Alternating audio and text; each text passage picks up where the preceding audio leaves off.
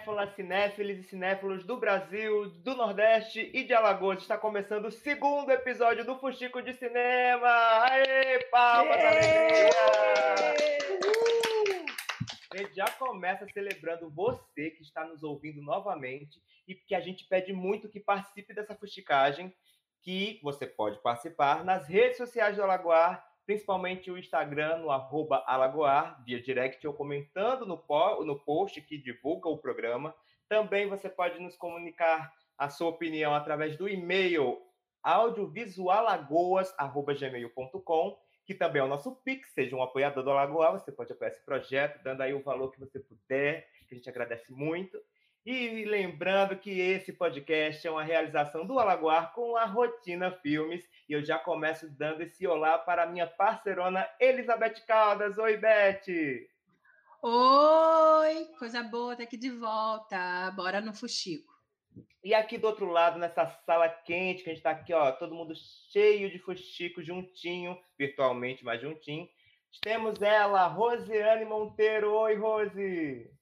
Oi, gente! Como é que vocês estão? Estou aqui feliz pelo segundo episódio de hoje. A gente aguarda a vacina que ainda não se vacinou, né? E aí tentando acabar com esse desgoverno, fazendo o que pode, mas estamos juntos e isso é muita gratidão, muita alegria. E também conosco, ela, sempre ela, dando aqui esse close de conhecimento, Larissa Lisboa. Salve, saudações, estamos aí.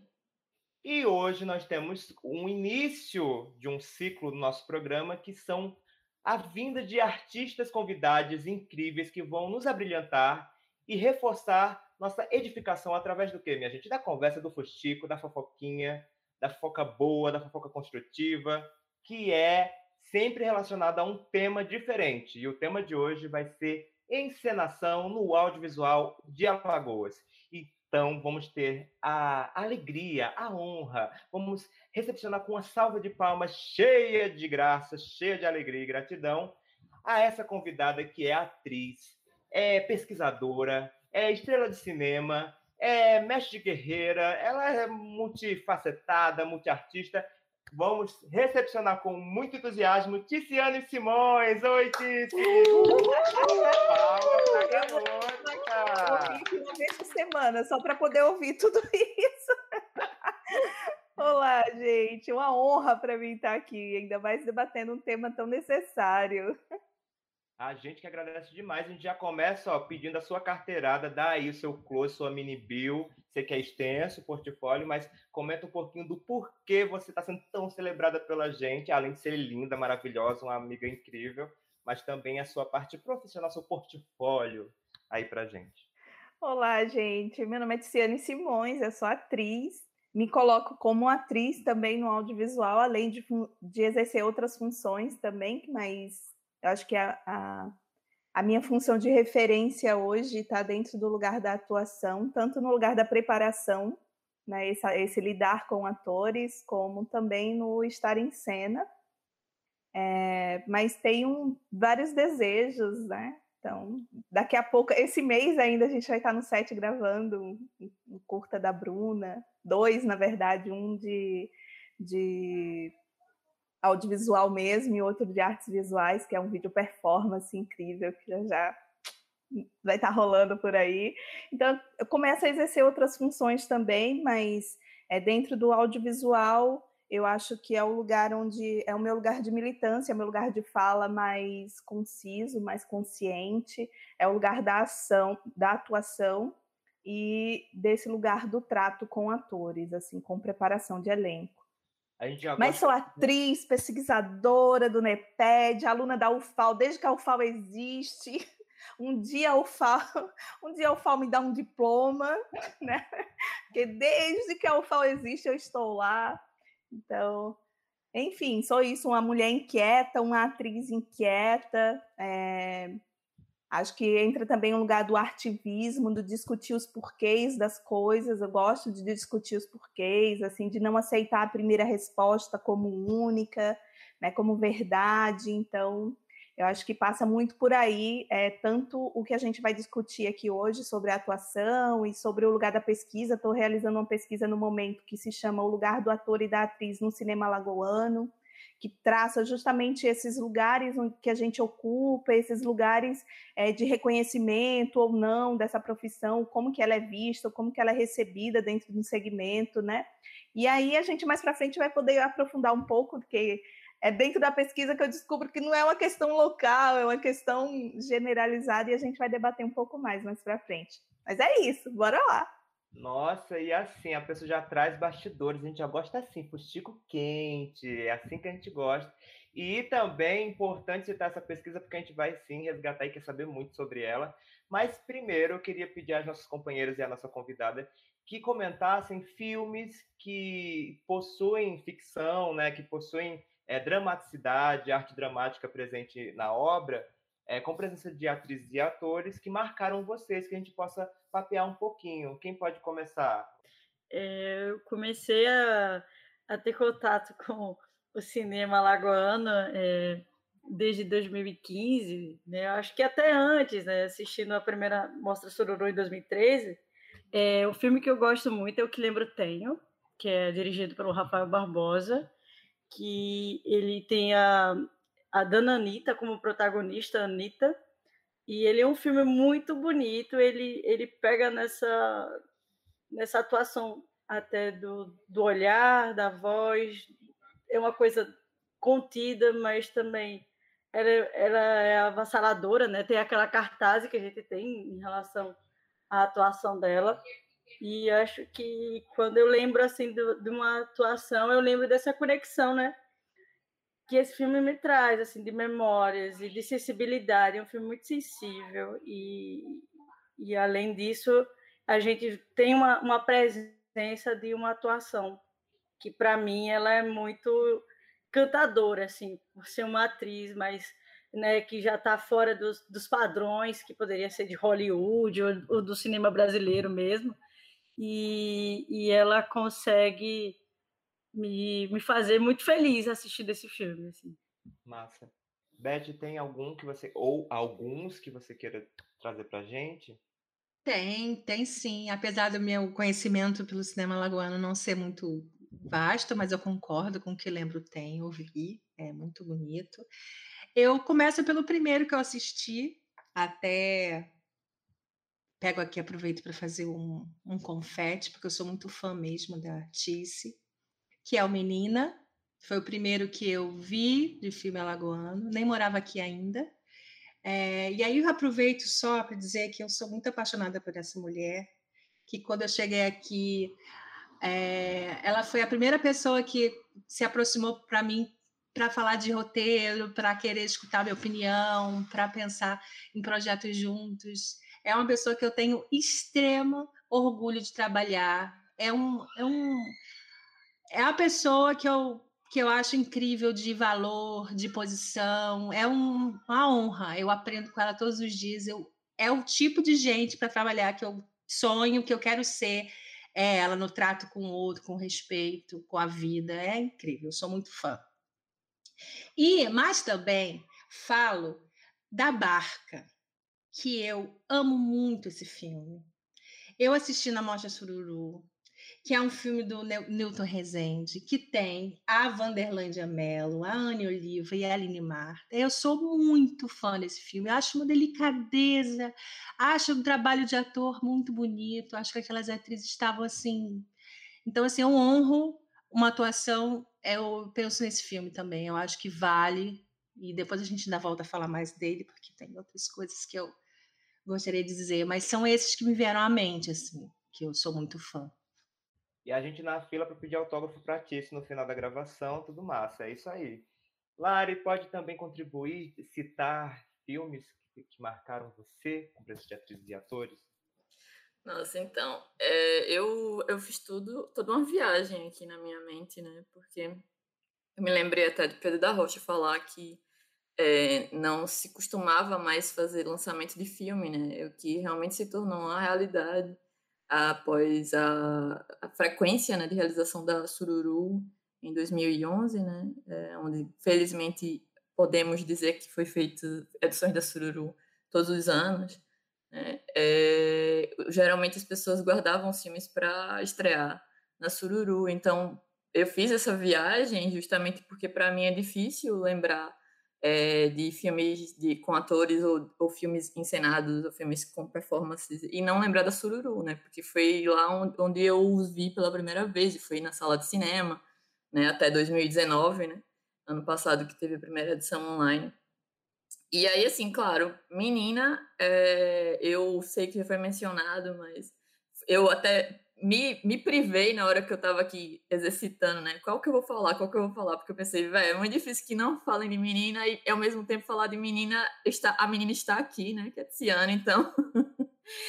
é, é, a, a, própria Tiziane falaria de menina, não tipo como sugestão do filme, mas ela vai aqui abordar é, um pouco sobre né? a, as vivências dela, então menina entra. E aí eu fui pensar em outro, né? Vamos pensar em outro, vamos pensar num que seja dirigido por uma mulher. Aí veio como, como ficamos na mesma altura, que também tem a Tiziane, então. eu não fui muito longe, mas aí eu fiz, não, peraí, vamos pensar em algum que não tenha a Tiziane. mas eu acabei não fazendo um, um parêntese que é muito relevante para mim, de menina, né? Que é essa experiência de ter visto na Sururu de 2013, que é de não reconhecer a Tiziane na tela.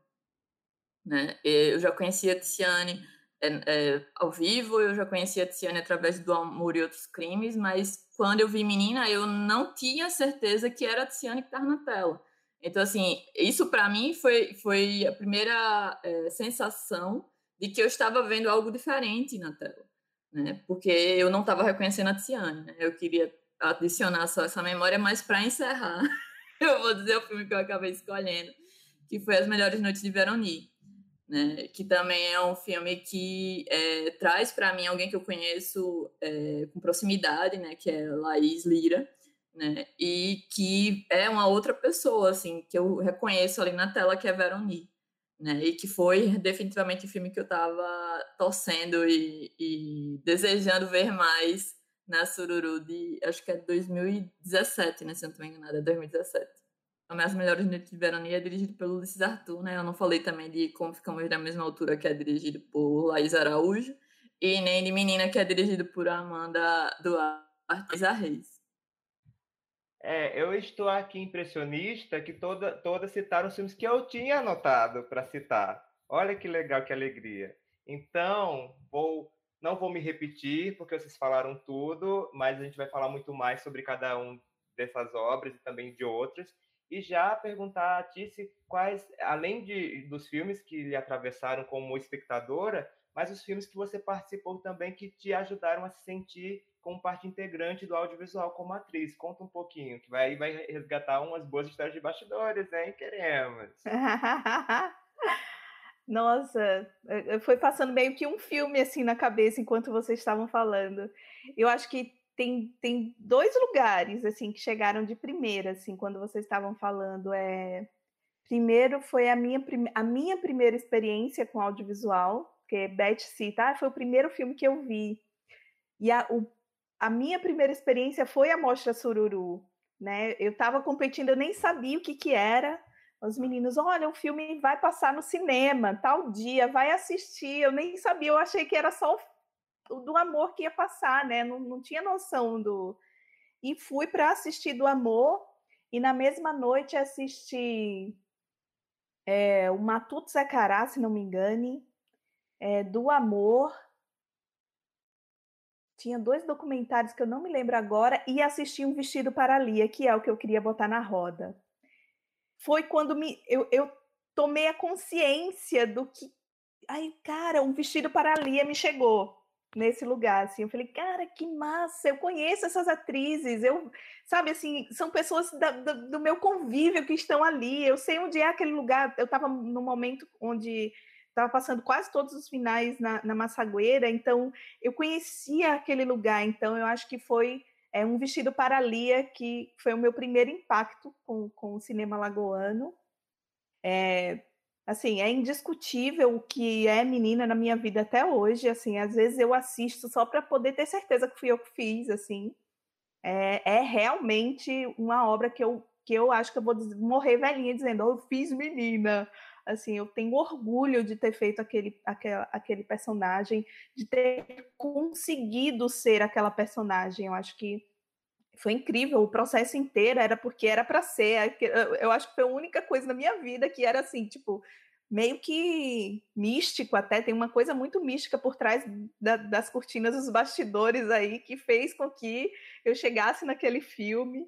Então eu acho que o Menina para mim é, sei lá, é qualquer outra coisa além do cinema, assim, é, é muito, é encontro de outras coisas, assim, o como é, o set proporcionou que aquilo tudo acontecesse, o quanto a escuta é, de, Ma, de Maísa e de Amanda, principalmente Amanda, assim, é, é, foi a gente construiu realmente uma afinidade de eu não, preci eu, eu não precisava perguntar, ela não precisava falar e as coisas aconteciam como tinham que acontecer. Então, foi bem incrível o tanto o, o presencial, o vivenciar o filme, como também o assistir. Assim, eu acho que é um, um único filme que eu fiz que eu gosto de ver várias vezes. Eu vejo e vejo e vejo e vejo. Volta e meia eu me vejo de novo. E, enfim, gosto do que vejo, assim. É... E com relação a esse lugar de atuação, eu vou retrazer a barca, a barca porque para mim é outro lugar que demarca uma outra possibilidade para mim de estar no cinema lagoano eu, atriz, eu, preparadora de elenco, eu, mulher. Então, assim, eu, eu me vi naquele filme o tempo inteiro é, sendo cuidada, sabe? Parecia que é, tudo ali proporcionava o, que as atrizes em cena dessem o seu maior potencial, que eles estariam realmente ali para ser acolhido. Então, isso eu assisti, chorei horrores, Babo mesmo, assim, Vanderzinha para mim tá um show de bola, assim, foi a minha a Anne é uma monstra, né? A Aline Marta, então, meu Deus do céu, nem se fala. Então, eu lembro a primeira vez que eu encontrei a Aline Marta, eu fiquei sentada assim do lado dela, só olhando, ó. Foi no filme do Renê, aí ela fazia a dona do cabarézão, assim, sabe? A fa... dona Faísca. Aí eu sentava assim, ficava só olhando ela mandando nas quengas, tudinho assim, eu oh, babando pela Aline Marta. Né? Incrível, incrível. O filme é muito incrível, muito potente, muito sensível. Tanto é que tá aí, né, arrebatando tudo e levantando polêmicas por arrebatar tudo lá fora e não, não acontecer nada aqui. Então, é, é, é já questões aí para a gente aprofundar mais. Com certeza, eu gosto de gancho assim também, para a gente já tocar em vários pontos que a gente vai conversar demais aqui hoje. Mas eu queria aproveitar para perguntar se sobre a questão de preparação de elenco, que é uma coisa que você citou e que eu acho que é muito valiosa para o que a gente está conversando hoje, e as suas é, não só impressões, mas realmente o que você entende e acredita sobre esse processo para a construção de uma obra audiovisual que contém uma narrativa de dramaticidade, que tem presença de artistas, enfim, que tem atrizes e atores. É quase como se, se a gente fosse ali uma ponte. Eu, quando eu estou preparadora de elenco, eu me enxergo como uma ponte entre a linguagem do ator e do corpo, que é algo que eu sei e eu vivencio e eu entendo como a gente dentro desse lugar enxerga esse outro lugar da direção. E esse lugar da direção é, e, e, do roteirista que pensa aquele, aquela história, então eu me sinto ali meio que uma ponte porque eu consigo me enxergar dentro desse lugar de quem dirige, de quem olha de fora, de quem é, opina, de quem diz, olha, eu acho que assim fica melhor, assim tá muito, assim tá pouco. Então eu acho que o preparador de elenco é aquele que consegue transitar e, e tentar unir da melhor forma assim esses dois lugares assim. É, o sonho e a realização e as vontades do diretor e do roteirista com os sonhos e as realizações e vontades e as técnicas de quem vai atuar na cena. Então, sendo ou não, nesse caso, é, atores é, experientes, né? Massa. Eu queria até aproveitar e perguntar para as minhas parceiras aqui de rolê também se elas já passaram por algum processo de, por exemplo, oficina de preparação de atrizes e atores, de atuação, as experiências cênicas. Qual o contato de vocês como atriz? Rolou esse rolê para vocês? Porque, assim, eu sou artista das artes cênicas, estou até no momento como estudante de artes dramáticas da ETA, em meio ao caos, né? Teve que ser formato remoto, iniciar o curso nessa, nessa pegada, mas já vinha em estudos nesse sentido. Mas e vocês, minhas cineastas? Como vocês já tiveram contato? Vocês, não sei se estrelas de cinema, soube de umas pessoas que já são estrelas de cinema aqui. Estou até olhando uma para ela aqui, que eu acho que ela podia começar a puxar o rolê, inclusive. Pois até a esposa para ser estrela de cinema em microfilme também. Não, não satisfeita em ser estrela de cinema, é casada com uma também. Ah, acho que está falando de mim, mas eu vou te falar. Eu brinco com a Helena que é assim: assim que você assinou a certidão de casamento, você está assinando um direito de uso de imagem para o resto da vida. Você autoriza tudo. Não tem como fugir. Mas brincadeiras à parte, sim. Inclusive a gente se conheceu eu e esse apresentador maravilhoso desse podcast. A gente se conheceu numa oficina. A Tis também participou que era um olhar de um salto no vazio, realizado pela Mostra Sururu, que é, falava de, desse lugar do ator no audiovisual. E foi muito, para mim, foi divisor de águas, assim. Para mim, foi uma experiência muito incrível, pessoalmente, assim. É, desagou assim umas coisas que eu estava pensando e ao longo da minha vida toda. Eu acho que meio que ajudou eu a encontrar as ferramentas, ajudou a encontrar as palavras e dali surgiu o relato número um, que foi um, um, um filme que eu fiz durante a pandemia, meio preciso fazer alguma coisa, preciso ter alguma coisa para fazer, colocando em tudo quando era edital, e aí surgiu essa, esse edital do SESC Convida, que rolou. Aí depois que foi para dar, falei, ferrou, que agora eu tenho que entregar. E aí foi incrível, porque aquela coisa assim, foi na marra mesmo, teve que sair porque tinha prazo. E aí foi um processo muito interessante de me colocar no lugar de atuação, me colocar no, como, como performance também.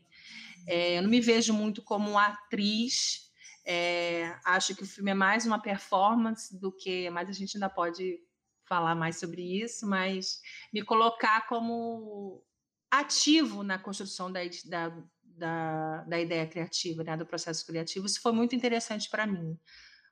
Não tenho essa pretensão de fazer mais, eu acho que quando eu me coloco é mais porque Ainda mais a gente assim, isolamento, é mais assim, é o que tem em casa. Se eu, se eu pudesse, eu estava na rua, estava fazendo trabalho coletivo, estava fazendo outras coisas. Então acaba que, que eu passei a me expor mais na frente da câmera do que meus desejos todos.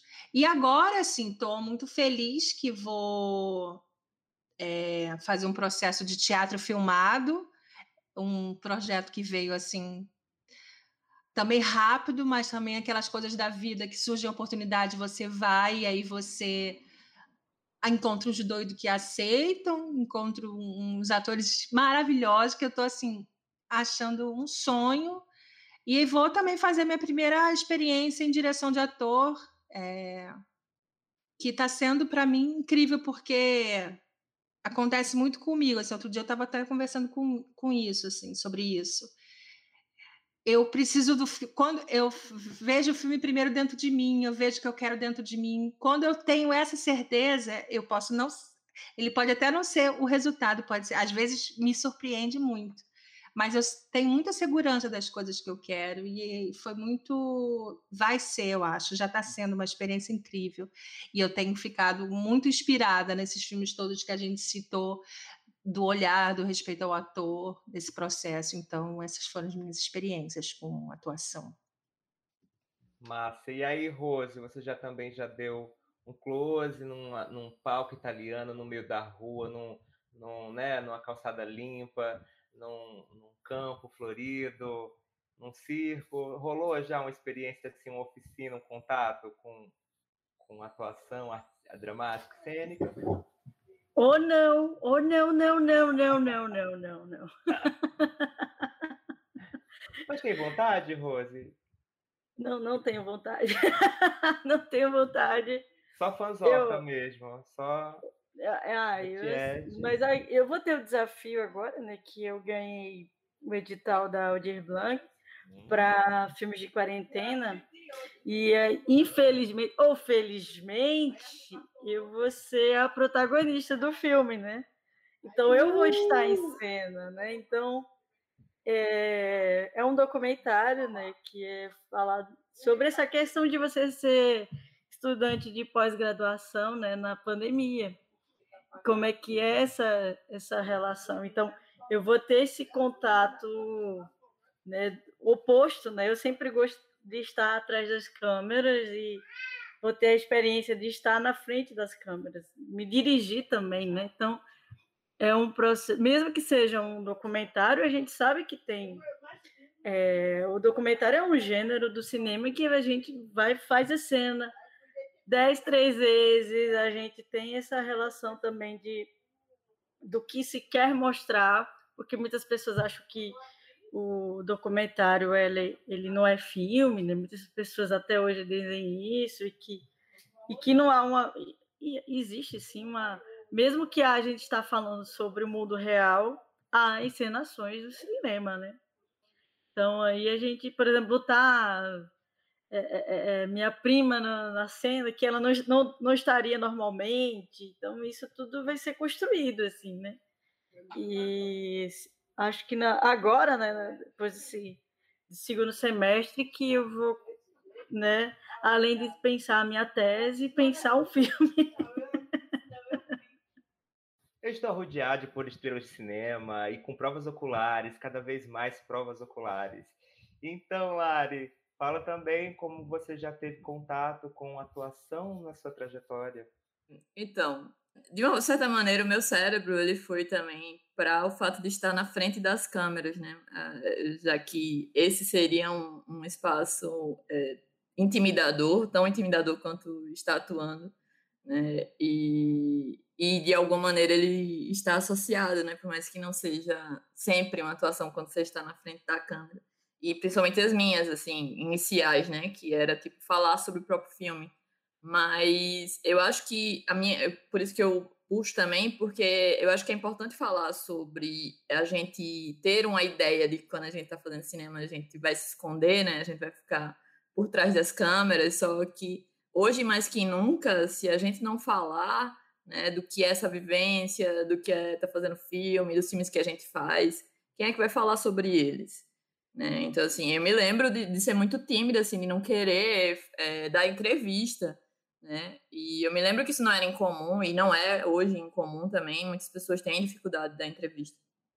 Mas aí eu falo isso também porque eu estou na minha casa, né? A gente está fazendo essa, essa, esse, essa gravação é, virtual, né? É, e e aí, aqui na minha casa, eu já, já, já dei algumas é, entrevistas para documentários, né? E aqui na minha casa também eu já é, fiz é, um dos meus filmes, né? Que é O Meu Lugar, né? Que além de ter Tice, Rose também estavam aqui com, comigo nesse, nesse momento.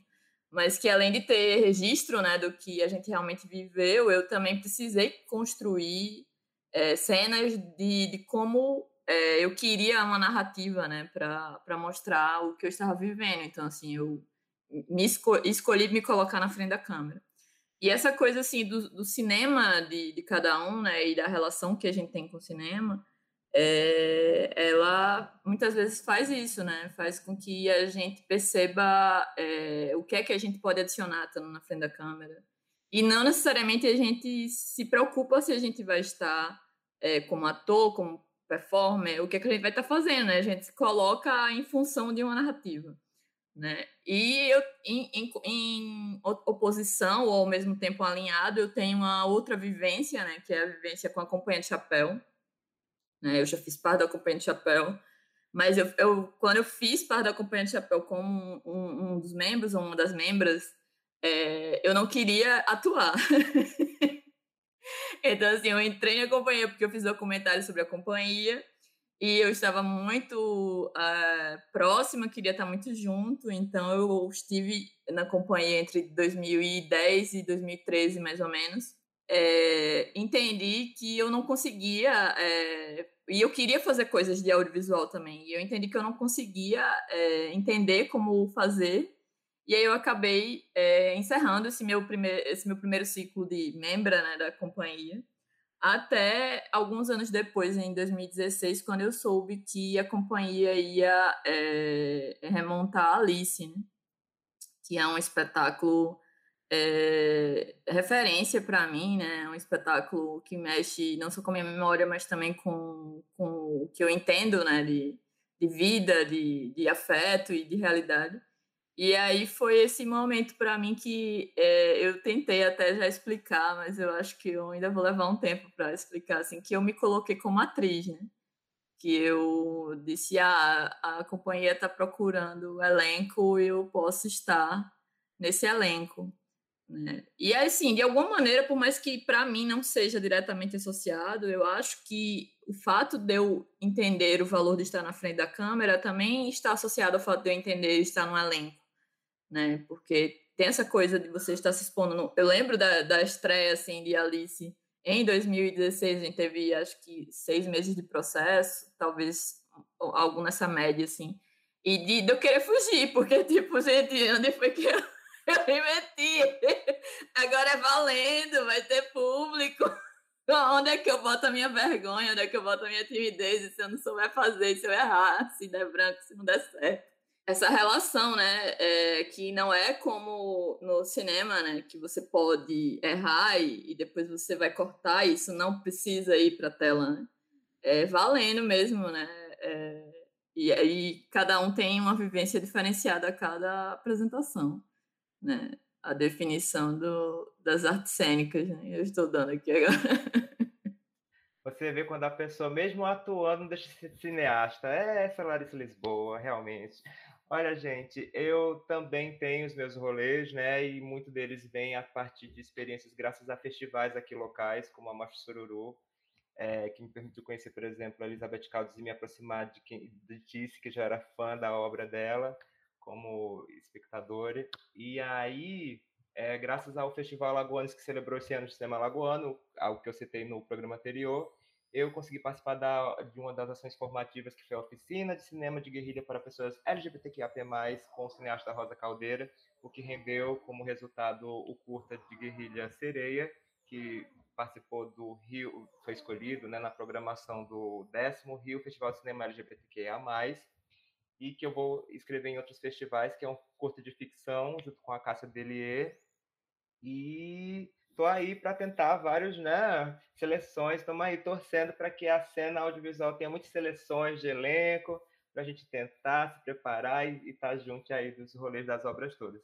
Antes de resgatar várias coisinhas que a gente vai fusticar e muito do que e aproveitar muito da nossa convidada, eu queria só que a gente desse, que a gente vai, vai virar tradição nesse programa aqui, ó. Todo programa a gente vai dar uma salva de palmas para Amanda Duarte, que não só foi diretora, uma das diretoras que teve mais a rede também como assinando direção, né, de Menina, essa obra incrível que nos atravessou, mas também é além de ser membro honorária da equipe do Alagoar, ela também contribuiu com esse podcast com a identidade visual dele, que vai estar estampada em bolsa, vai ter em, em camiseta, numa coleção fashion, vai ter vários produtinhos com a logo desse programa. Então, uma salva de palmas para a Amanda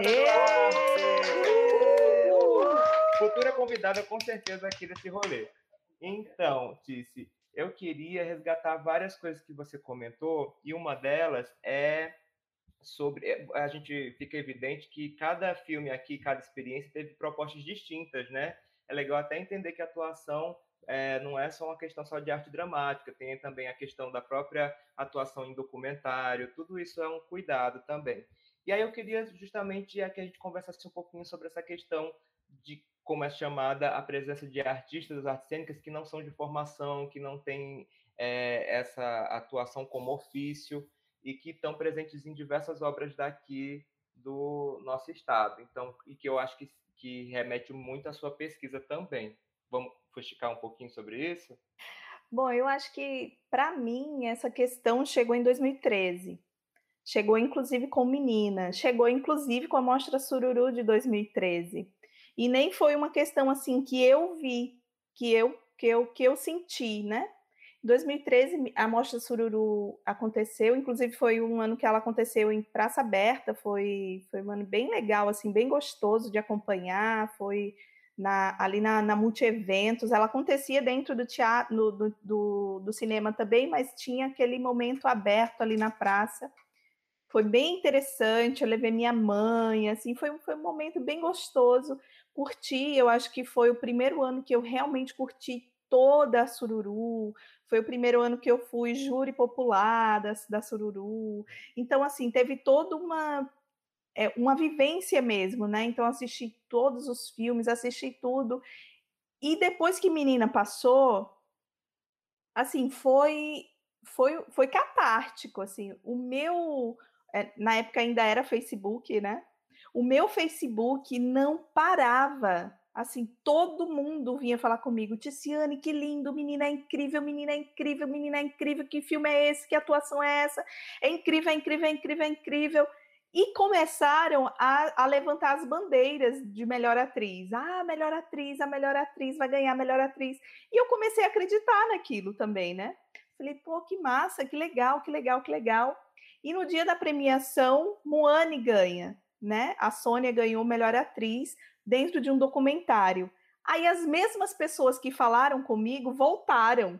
Isso é injusto e não sei o quê documentário, ganhar melhor atriz, e, e, acontece um reboliço, assim, real. E eu não tinha nem, nem discernimento, eu acho, hoje, olhando assim, para dizer, assim, para debater sobre. E muitas pessoas cabeçudas, assim, vinham e falavam e tal. É... E eu fiquei no meio, assim, de um rolo, né? As pessoas pedindo que eu me posicionasse. Não, é te posiciona, fala enquanto atriz, o quanto é importante isso e tal, tal, tal. E aquilo para mim, assim, foi resolvido. Eu, eu, sempre me, eu sempre lidei muito bem com o lugar do, do competitivo e, e do, do entendimento do meu trabalho realizado, sabe? Assim, eu acho que entra sempre dentro de um lugar é, do subjetivo e do íntimo, quando a gente vai para uma competição como essa, que você julga um, uma, uma atuação, e eu não queria entrar nesse bolo, assim, eu falei, não, eu quero viver é, o cinema lagoano no máximo que eu conseguir, não, não vai ser dentro dessas discussões.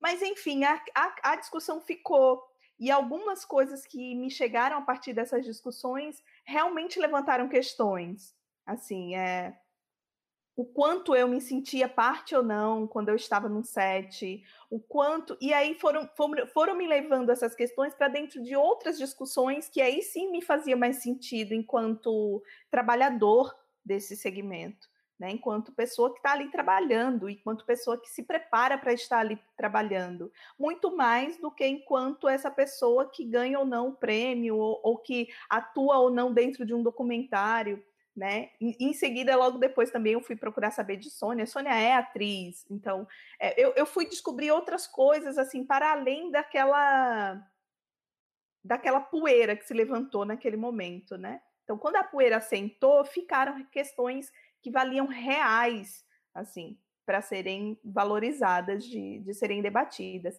E a partir daí, eu comecei a cutucar essas questões, assim. Então, comecei a conversar com pessoas sobre é, esse lugar de atuação, com, sobre como elas se sentiam, outros atores e atrizes é, em set, principalmente enquanto a gente estava em set. Eu falei, e aí, tu está se sentindo aqui nesse espaço? Como, como que é para você estar aqui vivendo isso, é, atuando? Você sente que o teu trabalho está sendo valorizado, que está sendo ouvido, que está sendo, que você está conseguindo trabalhar, executar o teu trabalho? E assim, e essas questões me, me, incomodavam muito mais do que a questão da Sururu de 2013. Aí só que chega a Sururu de 2015.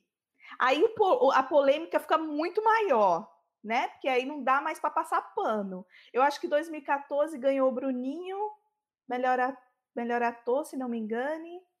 E não lembra. Eu sei que. É, noturna, noturna. Noturna, isso, exatamente. Aí foi, pô, que massa, manteve a nomenclatura. Aí chega 2015, aí tira a categoria melhor ator, melhor atriz, aí vira uma melhor personagem, Tororó do Rojão, sendo Tororó do Rojão, né? E assim, sendo real Tororó do Rojão, ele realmente é um bom ator na vida. Quem conheceu o Tororó do Rojão já pôde ver alguma coisa dele. Ele atuava 24 horas por dia. Então, assim, realmente não tinha nem como competir com o Tororó do Rojão, uma pessoa que trabalhou, numa, fez uma preparação de elenco de um mês ou dois meses. O cara fez a vida inteira de preparação, então ele realmente vai ser o melhor, a melhor atuação vai ser dele. O máximo então, prêmio devia ser melhor pesquisa de personagem, assim, tipo, a melhor pesquisa foi achar melhor, quem cara, é, porque nem é. roteiro, nem, nem, nem a definição de que história é, né? Pois é. Aí eu, aí eu peguei e fiquei indignada. Eu falei, não, agora preciso, preciso ler mais para poder até debater sobre isso melhor. Aí eu sei que as questões foram sendo levantadas e a cada ano, a partir daí, dentro da Sururu, criou-se uma tensão, né? E aí, como é que vai ser o próximo ano? A gente está aqui, quero saber, quero saber. E essa tensão é vista né, nas tentativas né, de, de nomenclatura, aí vai aí para melhor atuação, aí depois vai para melhor performance, aí depois vai para melhor elenco, aí depois volta para melhor atuação, aí anuncia-se, né, no caso a última presencial 2019, anuncia-se todas as noites que vai ter melhor ator, melhor atriz. Aí lê, olha as categorias, melhor ator, melhor atriz. Então já eu estava indo ali já sabendo, né, ah, vai ter aqui dois, dois parceiros que vão levar um troféu desse para casa. Né? E acabou que é, no dia da premiação é, a, a mostra suprime essa, esses dois lugares e dá um, um, um prêmio de atuação para na Terra. Então, Repete, assim. Por favor, o ano que aconteceu. Que aconte... Ah, foi. Ah, você está falando da, de 2019, né? Essa agora é 2019, é, que foi, o ano, que foi o ano da barca. Eu falei, não, agora, agora eu preciso, sei lá, fazer o quê? Um doutorado para fazer. Correção, então. correção. A melhor atuação foi para Vitória. Ah, é? Não, mas é. A Ilha de Calor. Verdade, verdade. Isso, verdade. Vitória é, do filme de Calor, exato. Isso, verdade, verdade. É. A gente vai e se eu não me engano, tá, e, e se eu não me é, engano, no, uma menção, no, uma menção é, honrosa. No, é, no regulamento estava atuação. Eles ficaram querendo que o jurado, que, que os jurados botassem ator e atriz, mas no regulamento estava atuação. E os é, jurados então. não fizeram essa essa por que, que eles iam mexer se eles estavam é. seguindo, se eles receberam essa orientação? Uhum. Então foi, foi muito louco isso. No ano anterior, a gente já tinha rolado um debate, inclusive. Eu acho que 2018 é, eh, já tinha sido proposto uma roda de debate. A gente vamos chamar todo mundo que fez parte aqui desse, dessa treta. Vamos botar todo mundo numa sala só e só sai quando a gente virar amiguinho. Aí levaram o Nivaldo, levaram o Rafael, eu, Newton. É, Olha, foi uma galera, todo mundo que em algum momento se envolveu, acho que só quem ficou de fora foi Henrique. Né? Só o, que tre... o, o, da treta que não foi nesse dia foi Henrique, mas enfim, a gente debateu durante três, três horas assim, é, assistimos, vimos. É, o Rafael fez até um levantamento que depois eu até usei na minha pesquisa e dei continuidade a ele, é, um levantamento de percentual de quanto que é, havia de atuação de atores profissionais e atores iniciantes dentro desse da, dos filmes que estavam na Mostra Sururu desde 2011 ele puxou tudo isso assim foi anotando. E foi bem massa ver isso porque só comprovou que só comprovou o que eu queria falar. Eu falei nossa legal tem assim 80% da atuação realmente são de atores experientes. Em comparação a isso 75% da premiação são para não atores ou atores estreantes. Então, realmente era o que eu queria dizer. Eu falei, a gente é o, não é que não exista esse lugar, não é que o ator não esteja no cinema lagoano, é que ele é tido quase como um, um trabalho comum. É como se um não, uma não atriz, quando ela consegue, é algo espetacular. E quando eu consigo ser menina, uma coisa totalmente longe de mim, da minha realidade, parece que é a minha obrigação, então não merece premiação. É, eu acho que nessa polêmica até a gente, o SESC, né, na época tinha feito um, um grupo de estudos, né, sobre atuação e a gente conversou, né, tinha o Tiago Sampaio, que é da companhia, que ele, a gente leu sobre é, a, a, direção, direção de ator, as perspectivas de direção de atores. A gente debateu sobre o que foi essa Sororo de 2015. Né? E, a, e isso foi bem, foi bem enriquecedor na época, né? É, pensar essa atuação dessa, dessa perspectiva mesmo é, de leitura e pensar o impacto dessa não tomada de, de, dizer, ah, não vou dar o prêmio para Lagoas, nesse momento, para Soruru, qual o impacto que ocasionou é, durante esses, esses anos, né? E a gente é, teve esse grupo de debate bem no, no 2016, que foi realmente ainda curando as feridas daquela decisão do júri, né? Mas eu acho assim que é, eu, não, eu não sou atriz, eu estou falando do, da perspectiva de fora, né? Que eu acho que isso é uma relação do papel do júri. Como é que eles veem o, o, como uma decisão pode acarretar um problema no, no toda a cadeia, né? Assim, é um efeito dominó. Você mexeu numa peça e aquela peça caiu toda e a gente está assim. Eu acho que não a gente não se recuperou de 2015. Isso não foi isso não foi sanado, não, não houve um, um diálogo assim.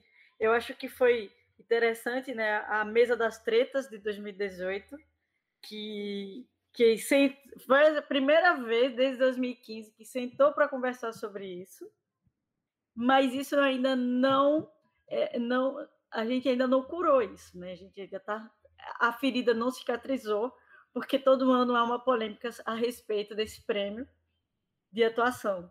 E acho que o que, o que falta também é, é diálogos, assim, sabe? Por mais que a gente diga, ah, mas existe um diálogo do setor, do setor do audiovisual, com a comunidade dos atores, e, e também essa presença desse, desse júri. Pô, a gente está num estado que ele é um estado periférico na produção, a gente é periferia, como todo o Brasil, e, e, e pensar qual é o poder dessa decisão que pode acarretar, porque a gente levou esse tranco e ainda, ainda não se recuperou. Eu acho que isso é. A UFAL está pesquisando isso?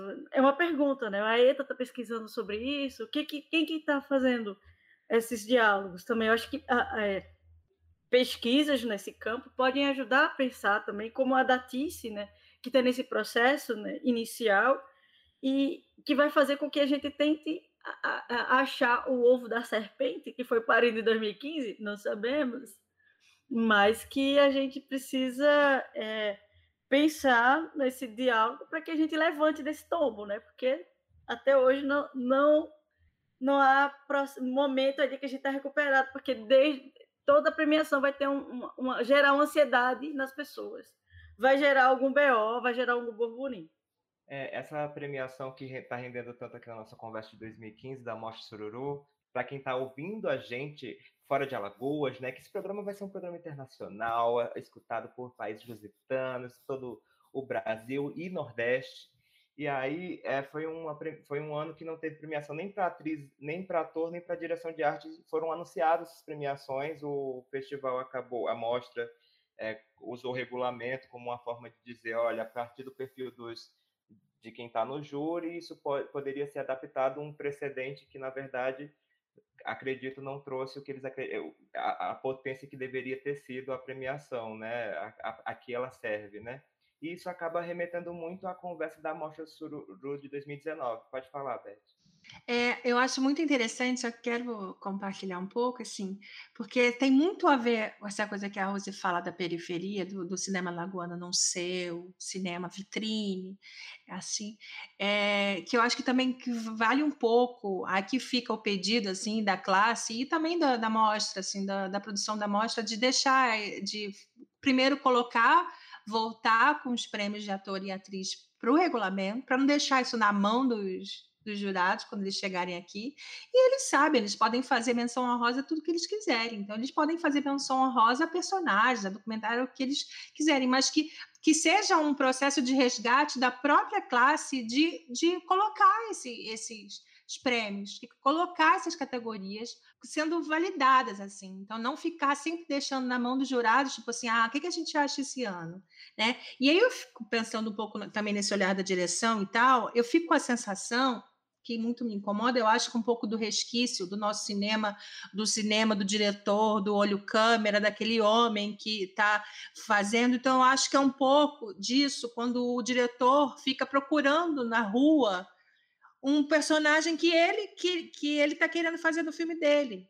Então, acho até meio preguiça de querer escrever, ou querer fazer um roteiro, ou querer contar uma história, e aí fica procurando esse personagem na rua e aí ele encontra e fala: ah, encontrei meu filme.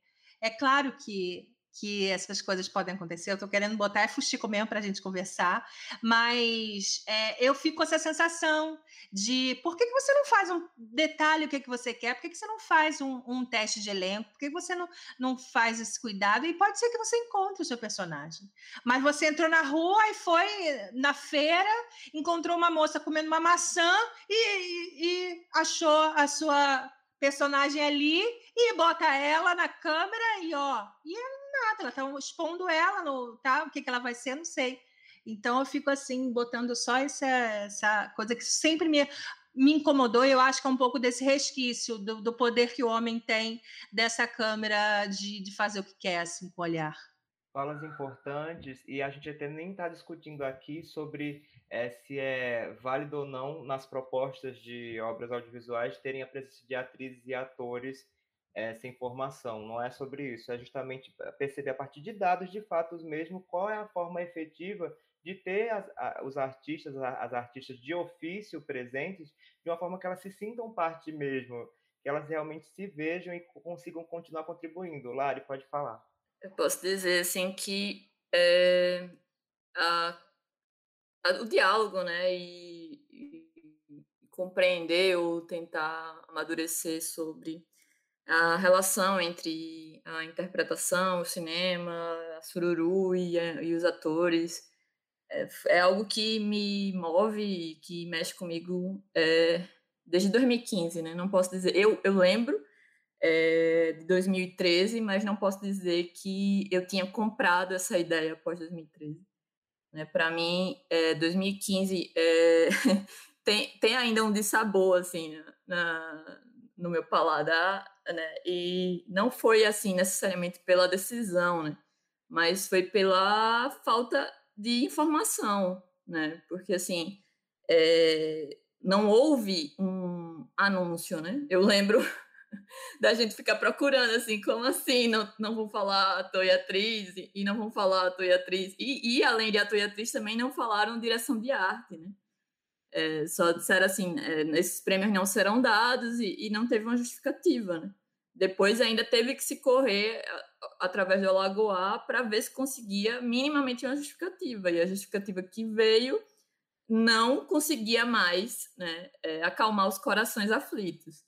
Né? Então, assim, eu lembro é, de sair da, do teatro depois do anúncio da premiação é, sem conseguir estar tá feliz. E, geralmente, por mais que eu discordasse da, da, da, do júri, né, no sentido de, ah, premiou, eu achava que era mais um filme do que outro, mas geralmente eu conseguia estar feliz porque a Suru tinha acabado, porque é, as pessoas que estavam ali recebendo reconhecimento mas eu acredito que a questão do reconhecimento, ela muitas vezes acaba ficando como responsabilidade da premiação, né? Muitas vezes não.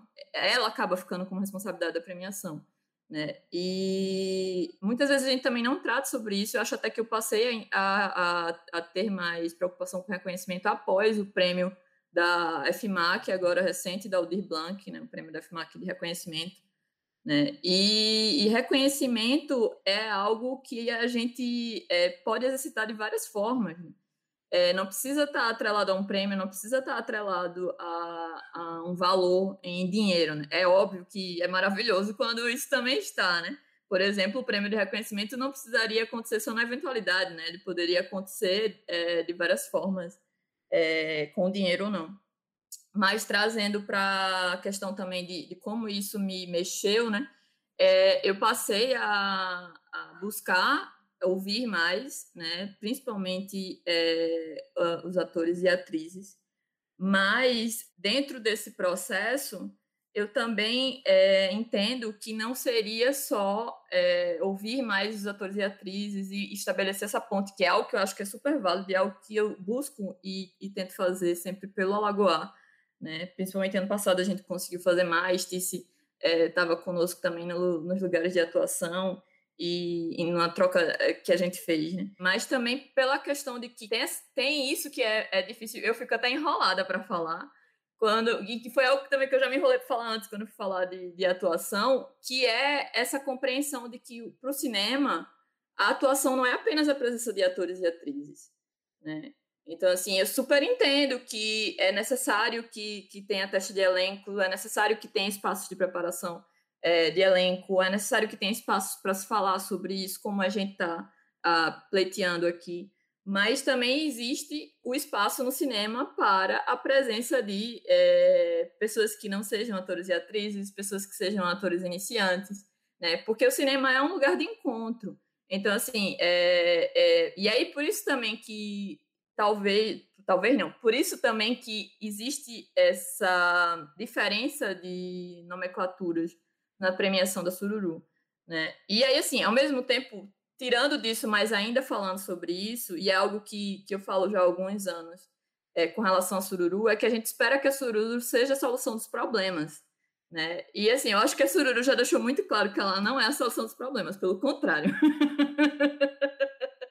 ela acaba provocando problemas querendo sem querer, né? É, embora, claro, ela seja é, algo é, extremamente valioso, é necessário que a gente precisa estar é, tá junto, valorizar e somar, né? Mas aí, assim, eu não posso dizer, por exemplo, que a gente tem um espaço além da Sururu, né? O, o Alagoa é, fez o Festival Lagoanes é, e, e, a busca foi justamente ser é, bem fora desse, desse cenário que a gente tem ou dessa expectativa que a gente tem de uma mostra do festival, né? Que é de ser competitivo, que é de ter premiação.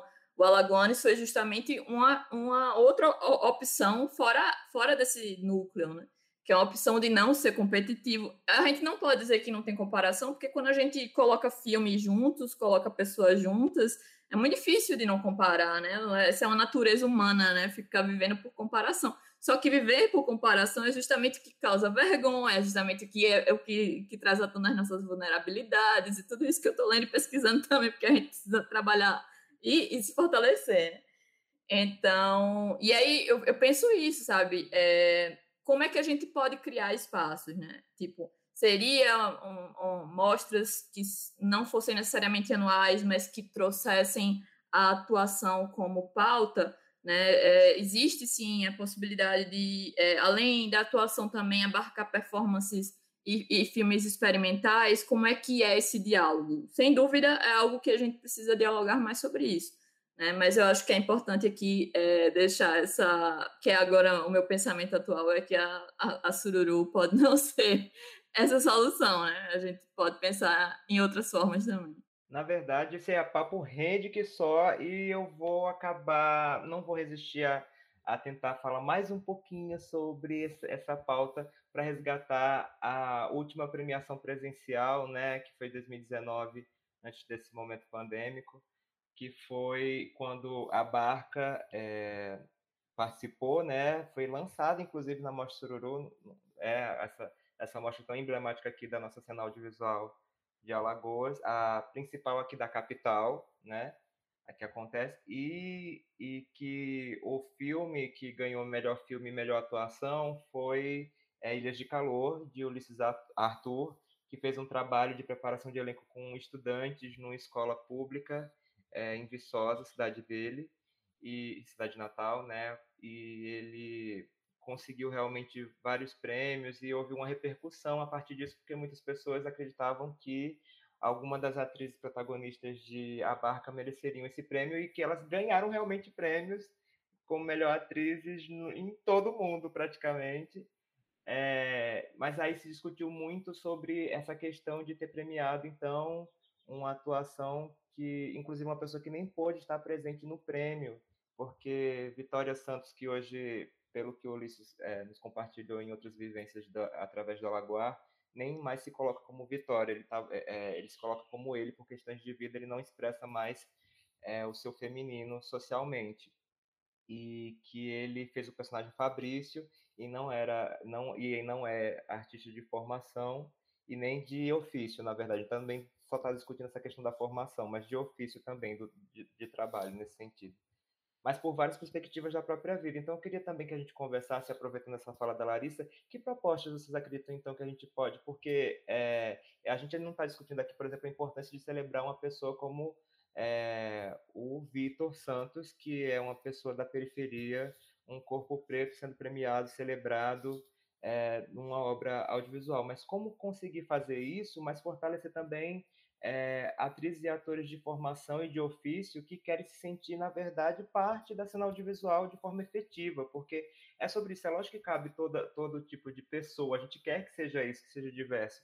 Mas se é, em dados a gente percebe que existe um enfraquecimento, que as pessoas trabalhadoras da, da, das artes dramáticas, das artes cênicas, se sentem enfraquecidas dentro do setor, a gente precisa realmente pensar então em projetos para que isso melhore, né? E o que, que vocês podem trazer a Lari comentou algumas coisas, mas eu queria ouvir da nossa convidada primeiro que opções você tem e aproveitar e falar um pouquinho da sua pesquisa, se essa pesquisa também está te dando um norte sobre isso, sobre as possibilidades e potências dessas alternativas que a gente precisa construir. Nossa, Rô, obrigada pela pergunta, porque eu já ia falar sobre isso.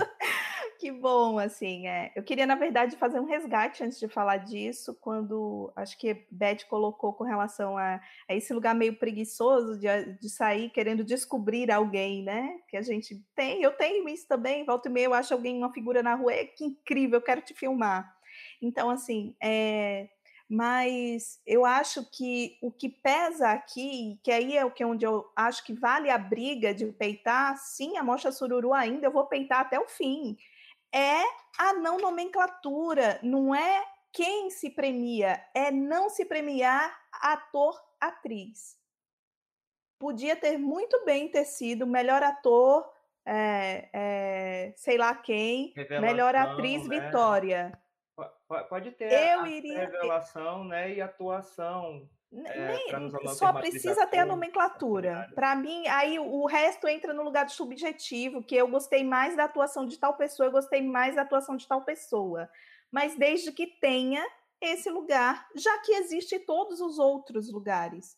Então, assim, mas é, quando você traz esse lugar do. Primeiro que eu, eu agora acredito que todo mundo atua o tempo inteiro.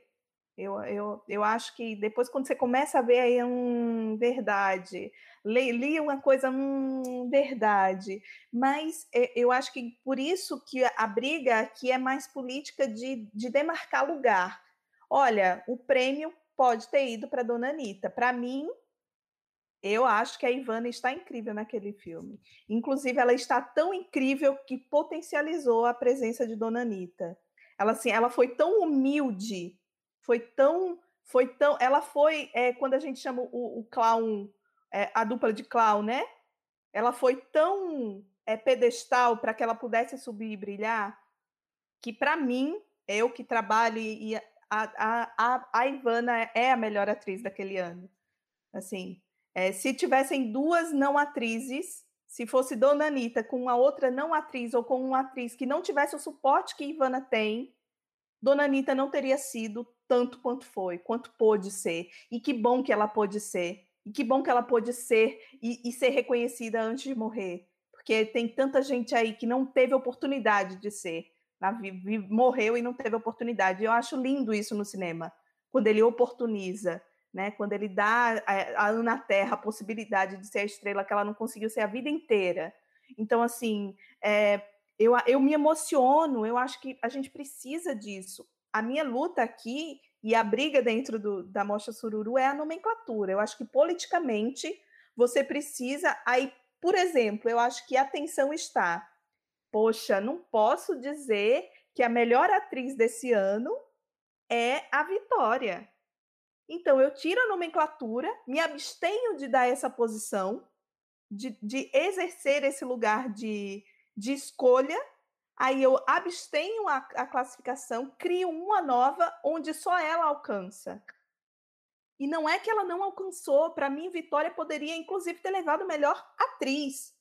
Então, eu, e aí seria uma escolha subjetiva do júri e não uma escolha política. E aí é uma outra questão que eu, que eu trago agora para a roda, é, que foi quando eu comecei a estudar e ver os outros festivais e ver também como que isso rolava fora até do Brasil né, esse lugar de atuação, como que era visto lá fora. Tem um momento da minha pesquisa que eu digo que o lugar do ator e da atriz dentro do cinema, em qualquer lugar do mundo, é na preparação de elenco. É só ali que a gente é reconhecido. Então, assim, que é quando eles precisam que a gente fa é, façam é, pessoas que não atuam tenham em, em, em, poucos momentos aquilo que a gente levou a vida inteira para descobrir os caminhos. Então, querem que a gente ensine os nossos caminhos para quem não tem condição, condição, inclusive temporal, de, de consegui-los é, para realizar uma cena.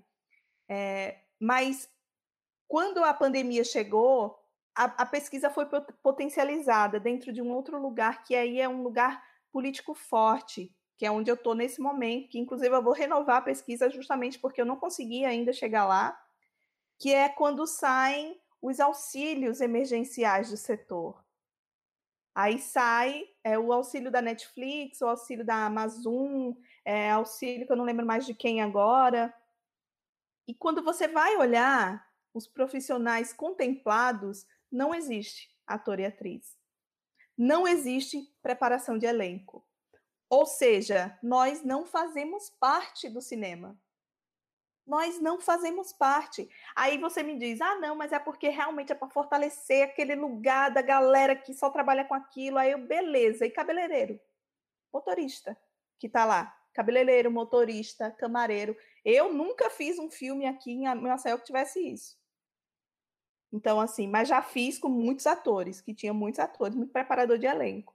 Então, é um lugar real, assim, de, de, de, de, uma profissão que ainda carrega historicamente aquele lugar do a mulher que faz é, é, tem o mesmo status da prostituta, a profissão de ator e de atriz ainda é uma profissão desde sua criação é, é, do bobo da corte, ainda é aquela pessoa que trabalha, trabalha, trabalha, trabalha, trabalha, pra caralho e, e entra num set normalmente. É, a gente entra num set, eu, da minha profissão, cara, eu, eu leio pra caralho, eu estudo pra caramba, eu tento, eu testo, eu me, me viro nos 30, faço 10, 10 milhões de cursos, assisto milhões de filmes de atuação, é, e chego no set, onde é o primeiro filme da pessoa, ou sei lá o quê, ou, ou, e, e a minha voz não é ouvida. Então é, é um lugar ainda que é de um reconhecimento político daquilo enquanto trabalho. Eu acho que a militância ainda está em reconhecimento de trabalho. Parece que a gente está o tempo inteiro é, precisando debater, é, é, reconstruir um lugar que é um contraponto àquele lugar do, do dom. Eu estou te oferecendo uma oportunidade de mostrar o seu grande dom. E não é, é suor, é suor, é leitura, é trabalho, é erro, é erro, é erro, é erro, milhões de erros para ter um acerto. Não é isso, eu concordo total. Acho que a Tice falou com muito boas palavras o que eu estava querendo falar, mais querendo botar um, um, pimenta nesse fuxico, mas é isso. E eu, eu reforço, eu acho que é resquício da nossa história quando ela fala da questão da, da atriz da, é subjulgada, dessa profissão, é resquício desse, desse homem branco, velho, hétero, com a câmera na mão, achando que é o, o dono do, do, dono de tudo e que ele faz o cinema que está na cabeça dele. E quem e produtor e, e todo mundo tem que se virar para fazer o filme do, da cabeça do cara tá querendo. Então eu acho que vale a pena mesmo a gente fazer essa reflexão, porque é respeito a todas as pessoas que estão ali, é óbvio que, que existem, os documentários estão aí, os filmes estão aí. Eu quando fiz um filme e coloquei na frente da câmera, não fico, não me acho atriz. Mas isso também não me tira a minha legitimidade de ter feito aquele trabalho, sabe? E, e eu acho que tem tudo, é, nesse, é só reforçando isso. E acho que a, foi o que a Lari também falou. A Sururu ela não ela não está aqui para resolver, ela, tá, ela ajuda muito a bagunçar. E que bom que a gente tem a Sururu uma das, uma das experiências mais bonitas é ver aquele cinema cheio. E eu quero mais é que a gente discuta muito, mas eu quero sim a premiação de todo mundo lá, premiar todo mundo para um monte de categoria. O legal que a Beth citou do filme dela é que, ainda que ela se coloque como uma artista performista, né, performática na, na obra que ela construiu, o Relato Número 1, que inclusive está disponível no link da bio do arroba Rotina Filme. Se sigam e acessem no canal do SESC ainda, né, que foi uma obra contemplada por edital do SESC Brasil. Então, é que ela também teve preparação, na verdade, ela teve uma provocadora corporal, então houve também um trabalho, houve uma preocupação de realmente fazer com que aquilo não seja, mesmo numa proposta onde ela não se vê como uma artista cênica, mas houve uma preocupação de etapas, de ter uma construção artística com uma profissional, é, com uma trabalhadora é, cênica. Então, isso é muito valioso também de resgatar aqui. Rose quer comentar um pouquinho também sobre propostas de um futuro melhor para atrizes e atores em Alagoas, Rose? Ah, então, eu, eu acho que primeiro eu vejo que a gente está, pelo menos as últimas obras, né, contempladas pelo o, edital da Ancine 2018, 2019, que 2019, que já há uma preocupação em agregar é, os, os, os, atores da ETA, por exemplo, né? Acho que eles fizeram um teste de elenco, temos o, o filme do Lucas e do Janderson, Samuel vai trabalhar que há uma preocupação em agregar é, os atores daqui Tice também está participando. Ambrosina também. Maravilhosos. O filme do Leonardo, né, o Léo, Queima Minha Pele, ele também tem uma preocupação de usar atores nos seus filmes. Eu acho que assim é a questão do diálogo e é, de que os diretores também eles prestem atenção nos atores. Assim, eu acho que a gente precisa agregar as pessoas apesar de, como o Lari e todo mundo já comentou, eu não vejo problema também de, de ter pessoas que não têm o ofício da atuação nesses filmes, é, mas que há essa é, a gente agregar essas pessoas nesse, nessas novas produções, né? Principalmente que tenham que queiram fazer suas ficções, os seus os seus hibridismos, né? Mas que prestem atenção nessa mão de obra, né? Porque eu acho que está todo mundo junto no mesmo barco é, não tem ninguém em melhores condições, acho que está todo mundo é, é, precisando trabalhar, precisando. Somos trabalhadores do audiovisual, acho que ainda há muito glamour a respeito dessa, dessa profissão e a gente não. Hello, gente, a gente já está no. Né, somos periféricos, a gente somos, nós somos trabalhadores né, do, do audiovisual, precisamos ter nosso dinheiro, precisamos pagar boletos, sim e isso e agregar é, esses, essa juventude dos, dos, alunos da ETA, da, da TICE aí trabalhando, fazendo, pre, preparando esses elencos e atuando também. Eu acho que isso vai desse diálogo do setor, da gente, de nós diretores, é, agregar essas pessoas e, e é isso. Eu acho que é, e também precisa, não sei se, se a gente precisa pensar em, em algumas é, é, não sei, uma, institucionalizar algumas coisas, o fórum com, com a ETA, não sei, eu acho que a gente precisa pensar em algumas coisas, né? Porque, por exemplo, às vezes algumas pessoas não pagam piso, não sei, não sei se tem piso, minha gente, me ajudem aí nessa, nessa relação. Piso salarial, precisam pagar, e, e aí tem obras que não, não se preocupam com isso, e, e isso é um desrespeito com todo mundo, né? Que está trabalhando. É, o ideal nessa parte orçamentária é bem complicado, porque, na verdade, quase ninguém recebe justo dentro da cena audiovisual de Alagoas. Mas quando se trata de artistas é, cênicos, artistas é, da arte dramática, aí, eu, é, aí complica também. Então, assim, né, gente? É como diria o, o filósofo, esse menino a gente não é fã do capitalismo, a gente está no meio dessa putaria, então dá o dinheiro, minha gente, paga, o pessoal valoriza, que isso também é valor, isso também imprime significado. Vamos também pensar na hora do orçamento, enquanto você está destinando para atrizes e atores no seu projeto, no seu rolê. E repetindo, reforçando aqui, gente, a gente não está é, fazendo com que não está faltando com com a visão de importância de propostas que tenham presença de, de pessoas que não sejam artistas das artes cênicas de ofício, né, de, de formação, mas sim de, gente, se sempre aconteceu dessa forma, mesmo que existam motivos para acontecer dessa forma, vamos tentar de outro jeito, para ver o que, é que dá, para ver se as pessoas começam a se sentir mais fortalecidas e participantes da nossa cena audiovisual. Vamos tentar, fazer diferente. Eu acho que o que ficou evidente é que tem acontecido muito de um jeitinho e está precisando ser de outro jeitinho para ver se a coisa melhora para todas as partes, não só para um grupo, mas para a galera aí que tem ajudado por muito tempo.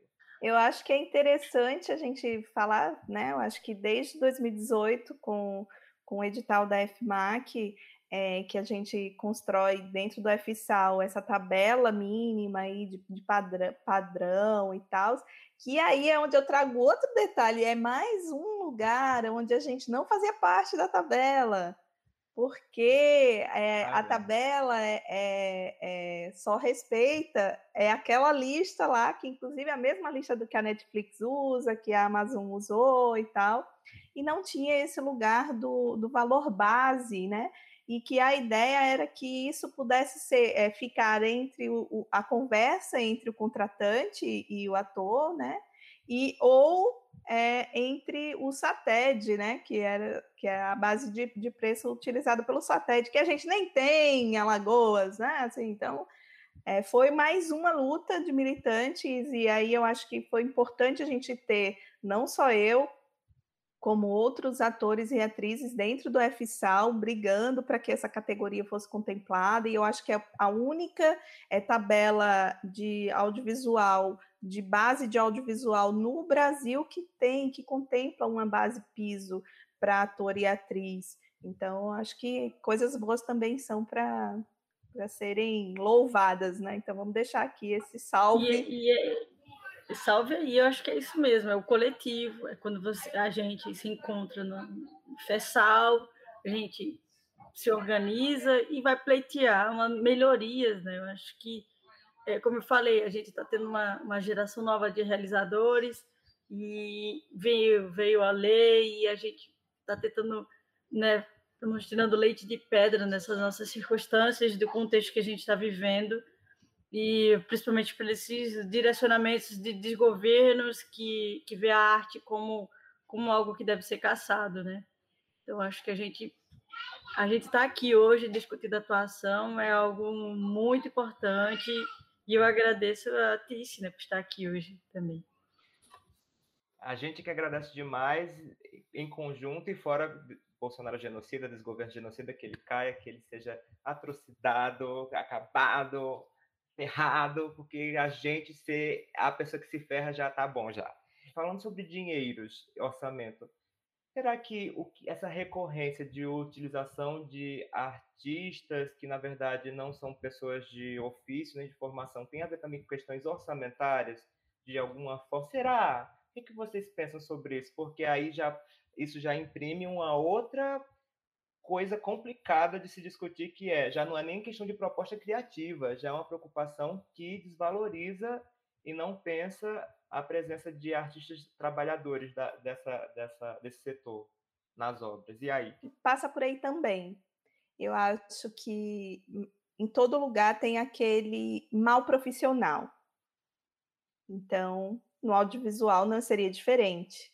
Então, temos sim aquele mal profissional que acredita que consegue é, ganhar um edital de, sei lá, 100 mil e realizar um filme com 30, com a equipe subvalorizada, com é, locações subvalorizadas, com justificativas absurdas para retirar do, do projeto inicial que foi o aprovado, coisas que, que enriqueceriam aquele projeto.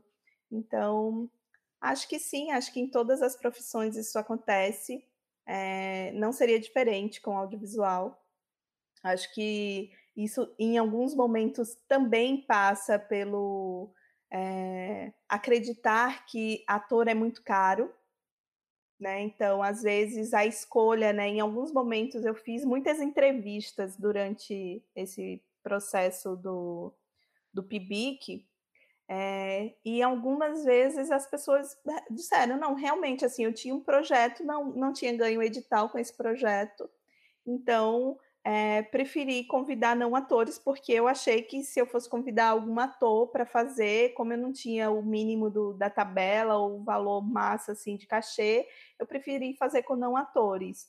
E aí eu entro dentro de um lugar que já vem fazendo parte da minha vida, assim, desde sei lá de quando, que é você dar a oportunidade da outra pessoa participar dessa escolha, né? Então, assim, às vezes aquele teu projeto é o que eu quero fazer, é o meu projeto. Foi muito parecido com o que rolou agora com Mulher Pandêmica, assim. A Luísa chegou, aí pô, cara, eu tô querendo fazer alguma coisa, eu tô querendo fazer. A gente tinha acabado de passar pela oficina. É, do, cara, eu quero fazer alguma coisa, bora fazer alguma coisa, bora fazer alguma coisa. Mas não tinha não tinha gás, assim, a, a, pandemia realmente sugou todas as energias mentais e físicas até. Então, quando a Luísa chegou com a proposta, olha, Tícia, é isso, a proposta é essa, ninguém está ganhando nada, a gente está afim de produzir, a gente está afim de produzir com a mulherada, está afim disso e tal. Topa, cara, era para eu ir para o set, para fazer, eu, eu fui chamada para ser para ajudar Didi na arte do filme. E acabei fazendo a, a, a, locução, acabei fazendo, sei lá, claquete com continuidade, acabei me apaixonando por continuidade, nunca imaginei, assim, que... Então, assim, foi, foi um lugar que, que também proporcionou para mim um lugar de descoberta e de, e de potencializar o meu trabalho. Então, eu acho que dá a oportunidade da outra pessoa, olha, tá, não tem cachê, tô te dando, tô te convidando. Agora existe também um outro lugar na balança que é, pô, quando tem cachê não é comigo. Então tem um estranho aí. É sempre quando não é, aí eu acho que na terceira vez você, olha, beleza. Tá? É, a hang loose aí. então, né? Então eu acho que tem que ter um equilíbrio aí. Eu acho que a gente ator, eu acho que é um bicho que, sei lá, ele só não vai se a mãe estiver morrendo.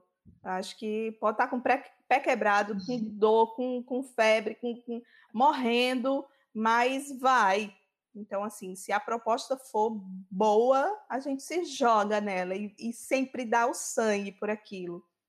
Então, eu acho que deixa o outro escolher, né? Divide a, a proposta, a tua ideia e deixa para saber se cabe na minha agenda esse lugar de militância, para saber se cabe na agenda esse lugar do, do fortalecer portfólio, né, que a gente ouve tanto dizer. Então, deixa que haja a escolha dos dois lados, assim, não tira conclusões prévias, assim, de se vai topar ou não. Arrisca. Então, o que reforça essas falas é conversa, gente, mas conversa em fuleiragem, conversa na realidade. Tem o dinheiro, dá o dinheiro, pensa no, pensa no repasse. Não tem dinheiro, mas tem uma proposta massa pense se a proposta pode ser convidada pessoas que possam ter a ver com essa proposta que são do ofício de formação também. Assim, eu fico pensando também que é, existem espaços, né? Existe o espaço do fazer artístico, existe o espaço do aprendizado. Eu sei que isso não está muito é, estabelecido mesmo, porque ainda mais agora na pandemia, né? Os, os poucos espaços que a gente tinha de formação não estão são outros, né? A gente está identificando ainda, a gente está tentando compreender quais são. É, mas quando eu falo também de espaço de fazer artístico, é essa compreensão assim de que a gente tem hoje uma ferramenta na mão, né? A gente vive com a câmera na mão, a gente só não se dá conta que a gente vive com a câmera na mão.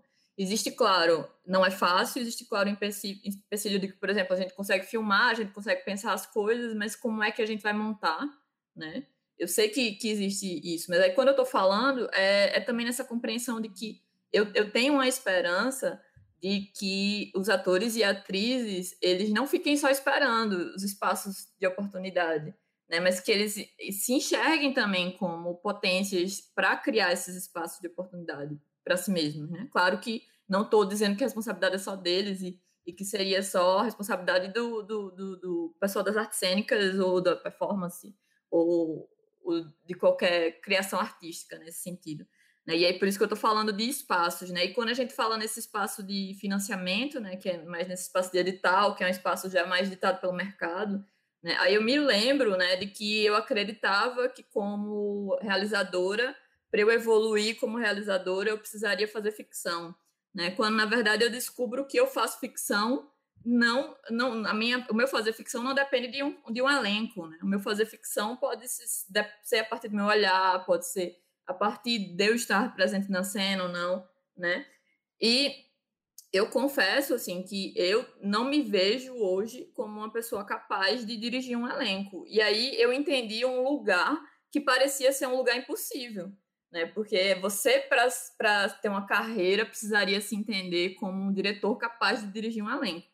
E aí, claro, é possível que muitas pessoas é, se sintam é, desafiadas, né? Se sintam incapazes de, de, dirigir elencos e que isso possa afetar na, nas escolhas, assim. Mas pelo que eu reconheço e tenho como referência no, no audiovisual lagoano, eu vejo o oposto.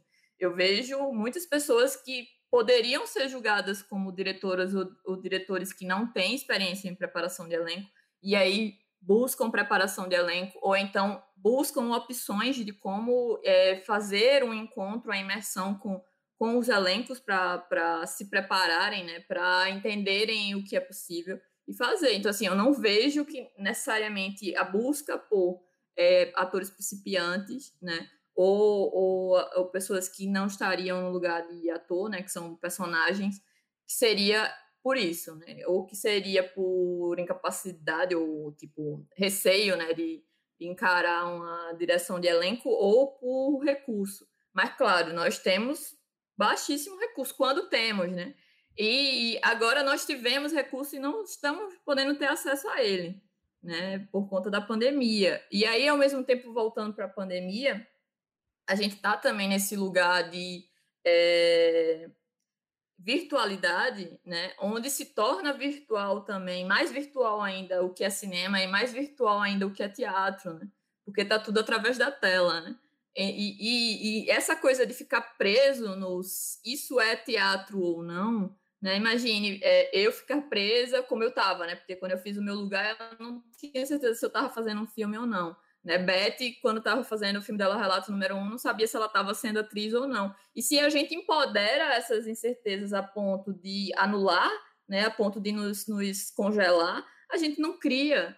Né? Então, assim, a gente está nesse espaço de sobrevivência. Então, a sobrevivência, ela vai além dos conceitos. A gente, a gente problematiza depois, a gente para para entender depois o que, é que a gente está fazendo. Então, assim, tá com vontade de interpretar, não fica, não acho que é saudável ficar inibido porque não vai estar num palco, porque não vai ser teatro, de não interpretar. Né? Se no fim você descobrir que você fez um filme, ou se o que você fez era teatro e filme, melhor ainda, porque você vai estar descobrindo uma nova forma de fazer.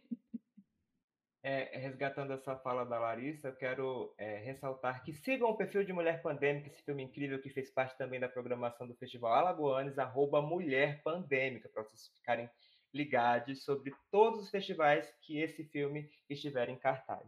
E também dizer que Sereia, o filme que eu construí, foi muito a partir desse lugar, porque eu não, não me via como uma pessoa da direção audiovisual e não me sinto ainda essa pessoa, mas eu fui desse filme, desse filme possível no período pandêmico, graças a uma ação formativa com um cineasta disponível dentro de uma preocupação de um festival destinado para pessoas LGBTQIAP+. Então é importante também pensar em acesso Importante ouvir o que a Lari comentou também, contribuindo com a conversa, e de que isso não impede da gente pensar esses outros pontos que a gente está trazendo na, no diálogo de fortalecimento, de ser aliado no fortalecimento para as pessoas que também já trabalham com isso há tanto tempo, que querem inclusive se inserir como trabalhadoras também nesse sentido na, na cena audiovisual como atrizes e atores, uma função que a gente já entendeu que é fundamental e que precisa ser tratada dessa maneira mesmo com obras que são diversas, mesmo com espaços diversos, mas ter que pelo menos essas pessoas elas possam se sentir realmente parte efetiva disso e fortalecidas nessa, nesse, nesse, nesse efetivo,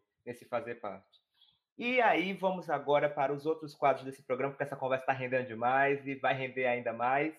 Que, e começando com o quadro Fuxico da Vez. A fusticagem da vez, basicamente, é a gente trazer uma notícia, uma novidade recente à gravação desse programa, que a gente vai celebrar, comentar ou repudiar, né, dar um xingamento que também faz parte do rolê. E temos algumas coisas para comentar aqui. Uma delas, quem pode comentar? Está para ter início, né? Agora é o webinário que é, tem autoria desse apresentador aqui do Chico de Cinema, que é Ronald Silva e está sendo realizado pela ETA em conjunto com o Alagoar. Né? O webinário é gratuito, é, será feito online, né, como o próprio nome diz, webinário, é, terá convidados é, durante três dias, né, será os sábados das, das 15 às 17 horas, né, com encontros com atores, atrizes, encenadores, é, professores da ETA, que também são pesquisadores, também são performances dançarinos, né, que é justamente para dialogar sobre é, o, a encenação, né, sobre as vivências, é, sejam vivências no teatro, sejam vivências no audiovisual, justamente com esse desejo de ser uma ponte, né, e de semear pontes a partir desse webinário.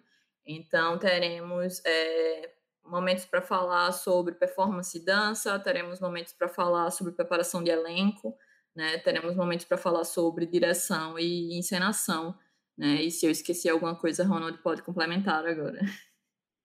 É isso, inclusive acontece nesse período de agosto, quando o programa for lançado. Então fiquem ligados no arroba Lagoa, porque é destinado para estudantes da ETA, da Escola Técnica de Artes da UFAL aqui de Alagoas, mas qualquer pessoa vai poder participar. É via Google Meet, então a sala é aberta para você fazer sua pergunta, dar seu close, é, né, poder fazer seus comentários abrindo a câmera, abrindo o microfone, ou só digitando no chat.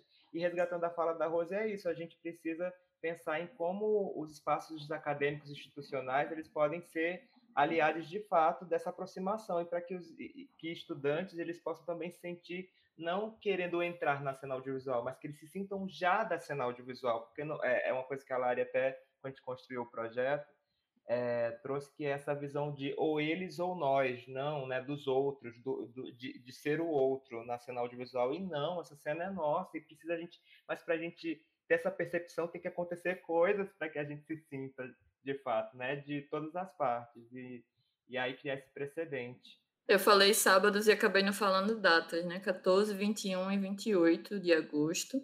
Né? Ronald está entre os mediadores é gratuito, né? E, vocês podem procurar mais informações é, na nossa bio, né, do Alagoar, ou então no, no perfil da ETA, né? A inscrição é, vai ser online também, do mesmo jeito que o evento. Isso, arroba eta.fal. Segue lá também o perfil da ETA.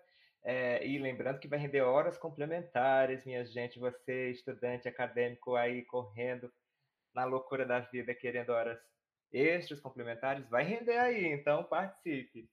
Emendando aí no fuxico da, da ETA e dos estudantes que podem ter atividade extra no currículo, é, tá, estão abertas as inscrições do processo seletivo para a ETA 2021 até o dia 16 de agosto. Então, se você ainda não fez, faça, porque o lugarzinho gostoso tem essas pessoas aqui que você vai esbarrar por lá, é muito interessante e eu sou muito fã dessa escola. Então, estão abertas as inscrições. Corra! E remota ainda, né, Beth? Você não se preocupe, nada de risco sanitário faz em casa. O risco é você ficar para trás no rolê. Vai lá se inscrever para você também ser mais uma pessoa provocadora de mudança aí dentro das instituições. E falando em fortalecer, vamos fortalecer o nome do Alagoar nesse rolê com o quadro Dica Alagoar. Larissa, por favor, qual é a dica pescada do www.alagoar.com.br? Eu até nem é tão surpreendente, talvez, porque eu até já mencionei essa referência aqui, mas vamos para a dica especificamente, né, que é a série Lugares de Atuação.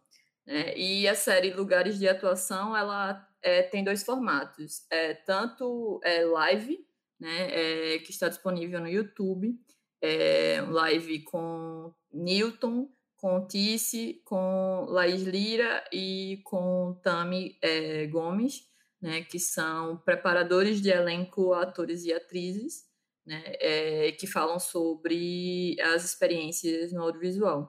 E também é entrevista por escrito, né? É, que aí a entrevista por escrito são com outros atores né? e atrizes, que tem Vander Mello, que tem é, Anne Oliva, Julien Costa, Silvio Leal, é, Laís Lira. É uma série com cinco entrevistados e por escrito e com três, é, quatro participantes no, na, no ao vivo, né? Então, procura no YouTube lugares de atuação ou então no Alagoar, é, você vai procurar também na nossa busca lugares de atuação para encontrar ou pelas entrevistas. Tem um, um, link lá no menu do site do Alagoar Entrevistas. Repetindo, www.alagoar.com.br. Gente, a nossa conversa está rendendo que só, mas está chegando quase os momentos finais, né? Porque senão a gente tem que manter a taxa de retenção da audiência, né, dos, das pessoas ouvintes desse programa. Eu tenho mais uma pergunta para fazer para a Tice, que é resgatando um pouco o que a Lari comentou sobre essa, essa potencialidade da, da atriz e ator da atuação cênica das artes dramáticas né, em outras funções no audiovisual contribuindo com não só com a preparação de elenco, mas também direção, dirigindo suas próprias obras, filmes. É, como você, você percebe essa potência e como se, se empoderar nesse sentido, de ocupar esses outros lugares do audiovisual sendo atriz e ator? Eu acho que tem duas questões aí. Uma, assim, é, é prazeroso produzir artisticamente. Então, o set é um lugar prazeroso, por mais que seja o caos, por mais que seja, parece que tudo vai dar errado, tá, assim, todo mundo nervoso, todo mundo em nível de estresse, quando diz ação, é aquele silêncio, quando diz corta, valeu, cara, não sei, é, é qualquer outra coisa, assim, que que eu acho que, que vale a pena, só de, só de vivência. Eu acho que todo ator devia passar pela experiência de viver um outro lugar de atuação dentro do set, assim, que não, que não diante das câmeras. Eu acho que a gente acessa um outro olhar. É, eu, eu, eu, eu participei, eu lembrando agora, em acho que 2013 ou 2014, talvez, é, o Nivaldo estava fazendo seleção não lembro, não lembro para que que era. E eu já estava com essa questão. Eu, eu, na verdade, queria entender esse lugar de teste, né? O como a gente é, é treinado a esse lugar de, de, de, valeu ou não valeu, ou né, passou ou não passou. Isso, e por isso que, eu, é, por isso que para mim não é uma questão mostra sururu de ganhar ou não ganhar o prêmio. É não, é ninguém ganhar, né? Então assim, é, é você olhar e pô, nem, nenhum de nós ganhamos. Então esse, para mim, é uma questão maior do que eu ganhar ou não ganhar. E eu, eu participei das audições, eu queria é, conversar com, com os atores antes de entrarem e depois, né?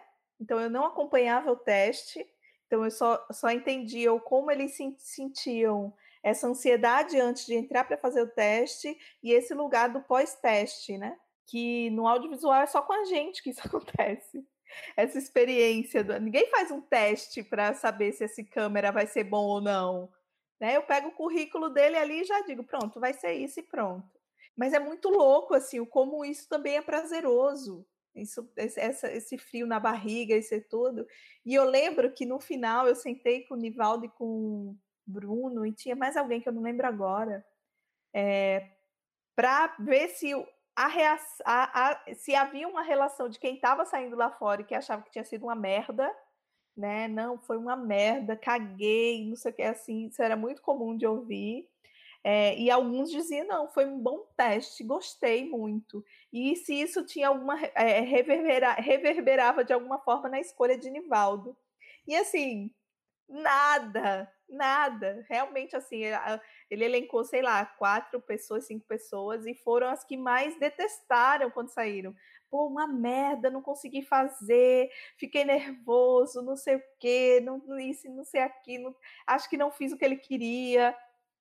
E foi a galera que ele selecionou. Então eu falei, pô, a gente lida com, com, com algo que é você fazer para você o teu melhor. Eu acho que já fica, sei lá, se tem uma dica aqui, faça o seu melhor, assim, na atuação. É, tenha esse lugar de sinceridade com você. Então, assim, seja sincero com o teu lugar de, de potencial, de, de se doar, se doe. Se vai ser para ali ou não, cara, isso aí já não depende de você. Então, é, faça tudo aquilo que depende de você. E aí o lugar do outro, às vezes, não é nem uma questão de. E uma coisa que eu estou aprendendo mais agora também, com esse outro olhar, do outro lugar de, de estar em outro lugar na cena, né? Para esse lugar de seleção, principalmente. Porque às vezes a gente. Acho que lá atrás eu também já me perguntei muito assim, de ah, mas por que tal pessoa e não tal pessoa para esse filme? Né? E hoje eu já vejo isso com mais com mais sinceridade, eu acho, até com, com esse lugar da seleção né? Do como é, é cruel e é potente esse lugar também, né? Que, sei lá, tem 30 pessoas para você selecionar duas para um, um filme, um curta que, sei lá, vai durar 12 minutos de filme, a pessoa vai aparecer duas vezes no filme. E como é louco esse lugar do, do precisar selecionar, né? E aí entra esse lugar do é a realização do sonho do outro. Eu acho que o ator precisa entender quando a gente está nesse lugar do set que a gente está lidando com um sonho do outro. Se você passar naquele teste, aquele sonho também vira teu.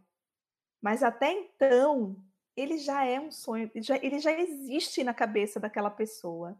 É eu desacreditar do sonho do outro, eu dizer que ele escolheu errado, né? Então, é meio isso, é conseguir ter humildade para compartilhar um sonho é, na, e, e, ser sincero o suficiente na hora do teste, sincero consigo, né? Porque a gente nem sabe o que é o personagem normalmente, a gente né, vocês escondem tudo, né? Os diretores escondem tudo, não dizem nada na hora do teste, ah, insinuam uma cena, criam uma cena fictícia, ou pegam um fragmento assim para que a gente nem entenda o todo. Então seja sincero com você naquele, né? Naquela, naquele lugar, que aí quem sabe a personagem vem e, e esse sonho vira um sonho compartilhado, que ele só vai se realizar se, se esse diretor abrir mão de ser um sonho individual e virar algo compartilhado, porque aí a coisa vai crescer, vai, vai se construir uma obra de arte. Olha, sobre esse negócio de seleção, eu queria só comentar que se você é diretora, diretor está ouvindo esse podcast, que é um, um artista assim, é, pós-graduado, é, pesquisador, é, assim, é, poliglota, com um vasto currículo audiovisual que esteja disponível no mercado eu não conheço tantas pessoas assim, mas eu, eu até falo direitinho, eu, me higienizo bem e tal, então qualquer coisa a gente conversa. Mas olha, eu estou fazendo essa resenha toda porque o Te Ouvir é muito emocionante para quem é um artista das artes cênicas e para quem não é também, para qualquer pessoa, mas quem é, se coloca nesse ofício aqui na nossa região, se emociona e eu não quero fazer a pisciane louca aqui, só quero, na verdade, agradecer sua presença, que abrilhantou muito a nossa conversa. Esse Fuxico está virando aqui, na verdade, um verdadeiro jardim onde está semeando coisas que vão gerar muitas outras. A gente confia muito na potência dessa escuta e você está contribuindo demais nesse nosso rolê. Então, uma salva de palmas para nossa convidada, nossa primeira convidada. Gratidão imensa. Maravilhosa! Brava! Tô e suando eu... frio aqui. e eu quero muito, então, que você dê os seus recadinhos, seus arrobas, onde o pessoal pode pedir autógrafo, além de nós, é, onde pode te acompanhar, comentar sobre a sua pesquisa, se ela já está lançada, se a gente consegue ler, ou a quantas anda, dar todas as suas novidades para gente. Ah, bora lá. Vamos vender o peixe. Então, meu arroba é Ticiane Simões. Tá lá no Instagram, Ticiane Simões também no Facebook. Um pouco desatualizado, porque eu sou cringe. Sigam lá, tem todo o acesso ao portfólio, aos grupos que eu faço parte, aos coletivos. É, queria aproveitar também para dizer que em breve, a partir da página do, do Ateliê Ambrosina, que é a ONG que eu faço parte, uma ONG feminista aqui do Pontal da Barra, onde eu dou aula de teatro e que nesse momento, como o teatro está virtual, né? A gente está construindo propostas de microvídeos com as meninas, e a partir desse, dessa proposta de microvídeos eu fiquei instigada de construir um portfólio coletivo para elas. Inclusive, existe um sonho de, de publicar pelo Alagoá, ó, né, de botar as nossas meninas no mercado de trabalho. Então, eu construí durante esses dos dois últimos meses é, fotos e vídeos delas, né, depondo para a câmera, para que a gente tivesse um material interessante para que elas pudessem participar de castings, né, que pudesse jogar o jobs dela aí para o mundo. Então, em breve, eu acredito que até é, dia 18, né? Olha, vai ser antes aqui, hoje é dia 13, né? Então, até dia 18 é, a gente está com isso lançado nas redes sociais. Então, mande jobs para mim, né? E se for de menor, mande jobs para as minhas filhotas lá do Ateliê Ambrosina, que são meninas potentes a partir dos nove anos de idade. Eu tenho atriz de qualquer modelo, de qualquer formato, de qualquer tamanho. Então, assim, pode, pode consultar aí o Ateliê Indica, que é o que vai rolar já já. E é isso, só agradecer, agradecer, agradecer muito. Acho que queria aproveitar para babar um pouco também, assim, já que a gente se babou tanto aqui, falar um pouco da Lari. Lari, você na minha vida, Lari. Assim, enfim, pro assim, pro cinema, esse teu lugar do do incansável come quieto é tão inspirador, assim, é aquela que é um passinho de cada vez, mas é com tanta firmeza e não volta, sabe? Assim, é sempre aquele pequenininho que vai andando, vai andando, inquieto. É, é um artista inquieta, uma mulher inquieta que me inspira. Então, só para rolar as babação aí, para continuar, né? É para chorar, é para chorar. Para chorar, para chorar, para chorar. Gratiluz pelo, pelo... Eu acho que esse outro olhar do, do lado de lá também me, me chegou através do, do Ateliê Sesc de Cinema, acho que ali foi que eu também consegui entender que eu podia fazer outras coisas, assim, e fazer com tanta, é, com tanta verdade e potência quanto eu atuo. Assim, eu poderia não estar só na frente da tela com tanta verdade e potência quanto por trás. Então, gratiluz a esses, essas pessoas incríveis que se mantêm de pé de, diante desses terremotos que a gente vive tendo é, é, Ateliê Sesc de Cinema, que é Larissa Lisboa. É importante ressaltar que ela está citando, porque é a Larissa que esteve à frente desse projeto por anos e que formou tantas pessoas que ela hoje é esse projeto. Ela é esse projeto. É que ela não está mais no Sesc no momento, mas uh, ela ainda continua sendo essa importância na nossa, na nossa cena. É isso. E disse, a pesquisa? Aí ela já está indo em construção? Sim, verdade, menino. Ó, o Jobs, vamos fazer o, o, negócio girar? Então, agora eu participei já de, de uma primeira parte da, dessa pesquisa, que foram as entrevistas, entrevistei todos os bafões, assim, é, fiz um levantamento de pesquisa. Essa pesquisa, é, ela vai ser publicada, vai estar tá rolando um artigo né? Além desse artigo, também eu fui contemplada com essa mesma pesquisa no último edital que saiu da Aldir Blanc. Então, ela vai virar um roteiro também. Eu estou em construção de um roteiro, né? Para que isso talvez um dia, né? Crie uma discussão assim para a gente realmente sentar e tomar um café, né? Então, ou uma cerveja, também interessante. É, a gente poder aprofundar assim e começar a, a, ser mais propositivos, né? Eu acho que a partir daí de tentar uma forma de ser mais propositivo. Provavelmente o artigo vai ser publicado pelo NEPED, né, que é o núcleo de pesquisas em artes dramáticas que eu faço parte da UFAL. Ele está em finalização, acho que até, é, sei lá, finalzinho de agosto, começo de setembro, a, a gente começa a botar ele aí para rodar dessa primeira parte, e aí eu já anuncio a segunda parte, que ele aprofunda é, apenas dentro de uma obra que é Cavalo, que para mim é emblemática, para esse estudo é emblemático, né, que é o lugar da atuação e da autorrepresentação, ou seja, né, ele, ele é uma coisa muito ainda muito louca para quem, quem discute esse lugar de atuação é, e lugar de, do ator dentro do cinema, né, ainda mais dentro de uma obra que se diz documental, né, então essas questões ainda vão, vão me levar para dentro de cavalo a partir de outubro desse ano. Que demais, exclusividade é... podcast. Ai, é muita, muito fustico quente, é muito furo de reportagem. É, é também um, um produto desse primeiro bloco ainda, um, um grande encontro com a Mostra Sururu. Então, assim, a gente já, já pré-antecipou né, com, com essa equipe é, eu queria também a participação de pelo menos um jurado de um desses anos que deu um bafafá, aí, então já entrei em contato com alguns para saber da disponibilidade de, de, um papo aberto mesmo. E a ideia é que a gente consiga transcrever essa entrevista, né, esse, esse lugar, e isso virar um documento é, para mais para posterior, né, sei lá, a gente pleitear através desse papo e disso o reconhecimento da categoria, né, dentro do, do festival que eu acho que é como a gente citou lá no começo, é o que, que fica de propositivo, né? Como que a gente resolve esse problema? Cara, para mim é tão simples. Eu, eu enxergo de uma forma tão simples, é só dizer melhor ator, melhor atriz. Se vai ser, se vai ser Dona Anitta ou se vai ser é, ou se vai ser como que é, é o Tororó do Rojão como melhor ator, Cara, isso é uma, uma, uma, discussão que aí já é outra discussão, que é um, é um lugar subjetivo, que é um lugar de interpretação individual. Então, aí sim, agora, o lugar da categoria eu acho que é simples de resolver.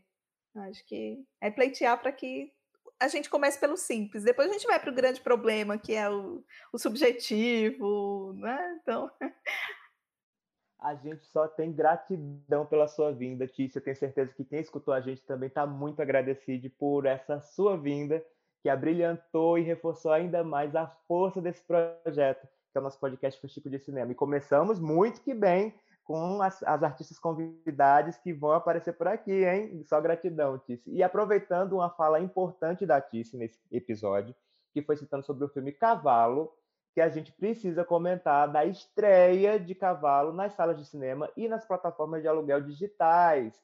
E a gente está lançando esse programa no dia 13 de agosto. Ontem foi a estreia, dia 12 de agosto, e ele está presente em várias salas de cinema por todo o Brasil e você pode assistir em qualquer lugar do mundo através dessas plataformas e a lista com essas plataformas e sessões você pode se informar no Instagram do filme, no perfil de Instagram arroba cavalo underline filme, repetindo arroba cavalo underline filme, Cavalo que é o primeiro longa produzido com recurso de editais aqui no estado de Alagoas e tem roteiro e direção de Rafael Barbosa e Werner Salles. Preparação de elenco de Glauber Xavier e Flávio Rabelo, direção de produção de Adriana Manolio, produção executiva de Valesca Leão e assistência de produção de Renan Berindelli, uma grande equipe. No elenco, então, nem se fala. Tem Joelma Ferreira, tem Alexandre Constantino, tem um elenco incrível e produção maravilhosa, é, reforçando a importância de ter artistas das artes cênicas, do canto, da dança, presentes no nosso segmento, fortalecendo o nosso segmento audiovisual aqui de Alagoas e do Brasil. Aproveita e segue o perfil do filme para se informar mais. E não esquece também de conhecer a nossa lojinha na Colab 55. Acesse lá colab55 barra arroba Lagoar, ou também você pode ir pelo link da bio do arroba Lagoar no Instagram. Lá você confere um monte de produtos incríveis com as estampas da nossa identidade visual criada pela nossa parceirona Amanda Duarte.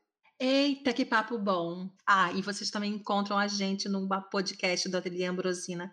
Vai ter conversa, por favor, já ia me esquecendo. Que eu e a Tiziane fazemos parte junto com a Salete Bernardo. Em todas as plataformas digitais e também presente no link arroba Ateliê Ambrosina, correto?